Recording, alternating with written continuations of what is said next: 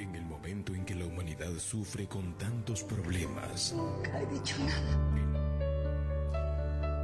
Hola, ¿qué tal amigos? Saludos, sean bienvenidos a esta edición del devocional. En el día de hoy quiero leer con ustedes lo que está escrito en el libro de Lucas capítulo número 8 y el versículo 15, donde dice, y las semillas que cayeron en la buena tierra representan a las personas sinceras, de buen corazón, que oyen la palabra de Dios, se aferran a ella y con paciencia producen una cosecha enorme. Queridos amigos, el título del devocional del día de hoy es Un buen terreno. ¿Cómo identificas un buen terreno?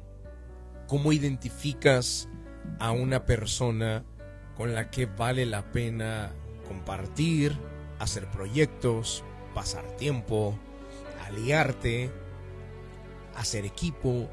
¿Cómo identificas a esa persona? Bueno, usemos la sabiduría de Dios.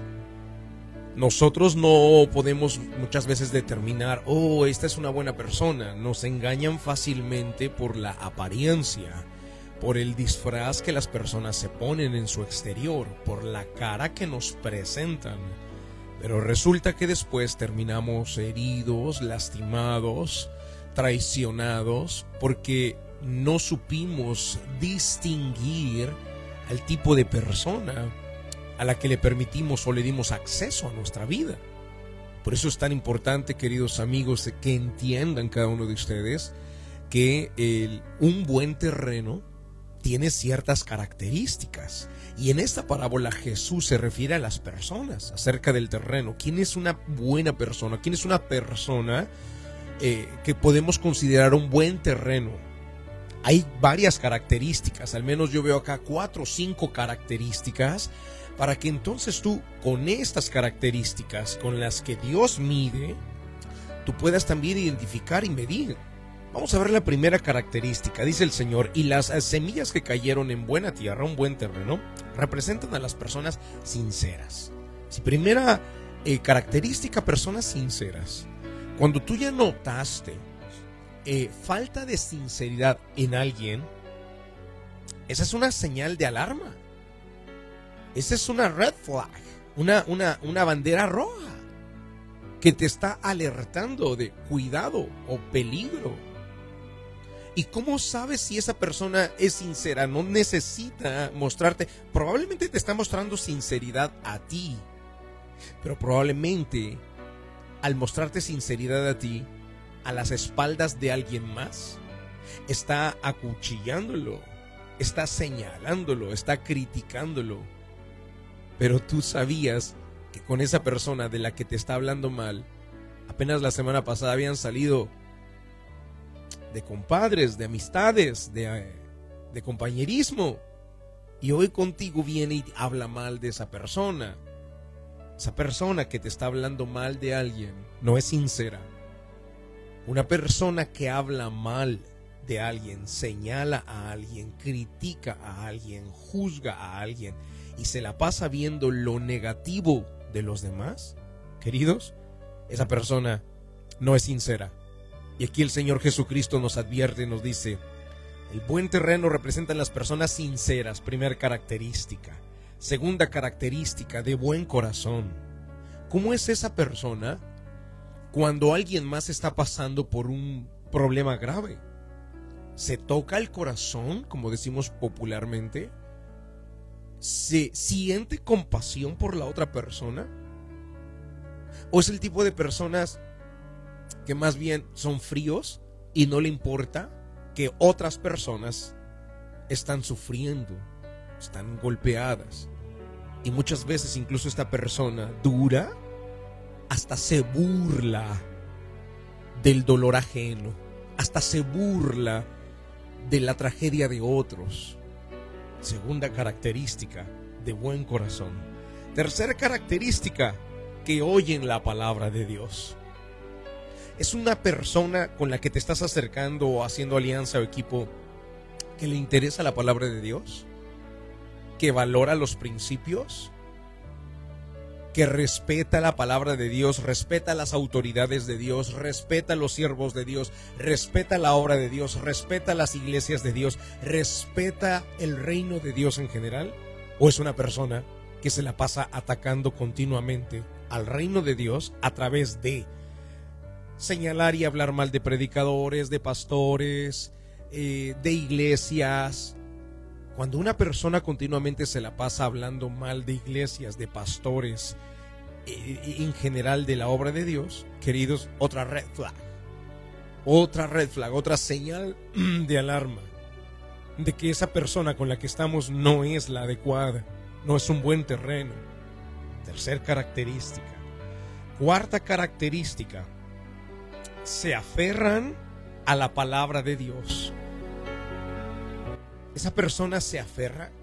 Esa persona pone por encima los principios y la palabra de Dios que por sus propios valores, que por sus propios intereses. Y número cinco, con paciencia producen una cosecha enorme. ¿Cuál es la cosecha enorme a la que se refiere la Biblia? La cosecha a la que se refiere no es la abundancia de dinero.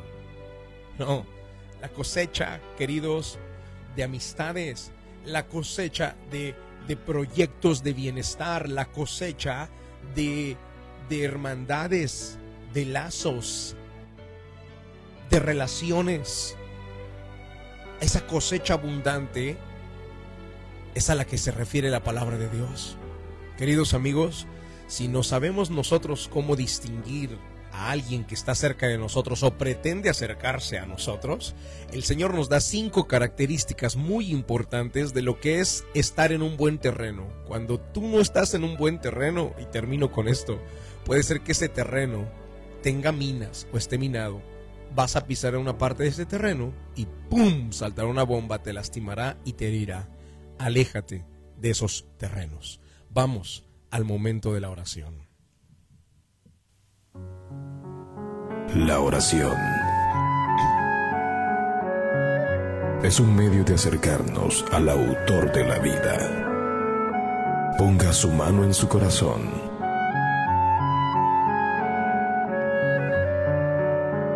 Es momento de hacer oración. Vamos a hablar con Dios.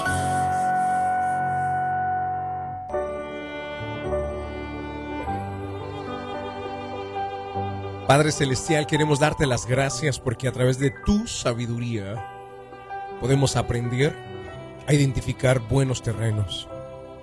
Y así, Señor, saber cuando alguien cercano a nosotros o que pretende estar cercano a nosotros, podemos darle acceso con tranquilidad y libertad.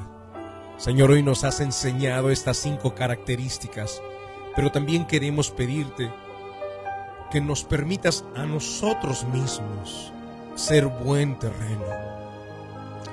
Que nos permitas a nosotros mismos primeramente ser sinceros, de buen corazón, que piensen en los demás, que crean en tu palabra, que se aferren a ella y que finalmente, mi Padre, nosotros produzcamos una cosecha abundante.